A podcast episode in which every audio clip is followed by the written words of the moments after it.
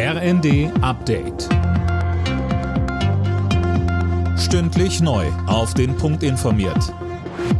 Ich bin André Glatzel. Guten Abend.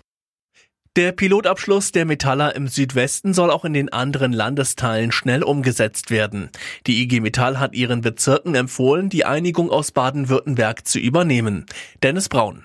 In Baden-Württemberg hatten sich die Arbeitgeber und die Gewerkschaft auf deutliche Gehaltserhöhungen in zwei Schritten sowie eine steuerfreie Einmalzahlung geeinigt. Das Lohnplus ist höher als von der IG Metall gefordert. Im Gegenzug haben die Arbeitgeber durchgesetzt, dass der Tarifvertrag für zwei Jahre gelten soll. Zum Beispiel in Bayern und auch im Norden gibt schon Signale, dass sich dort beide Seiten demnächst zu Übernahmegesprächen treffen wollen. Weil die Verhandlungen weiter stocken, wird die Weltklimakonferenz in Ägypten noch bis morgen verlängert. Bundesaußenministerin Baerbock sagte, dass man in wichtigen Punkten noch weit von einer Einigung entfernt ist. Ein Streitthema? Ausgleichszahlungen für Klimaschäden in ärmeren Ländern.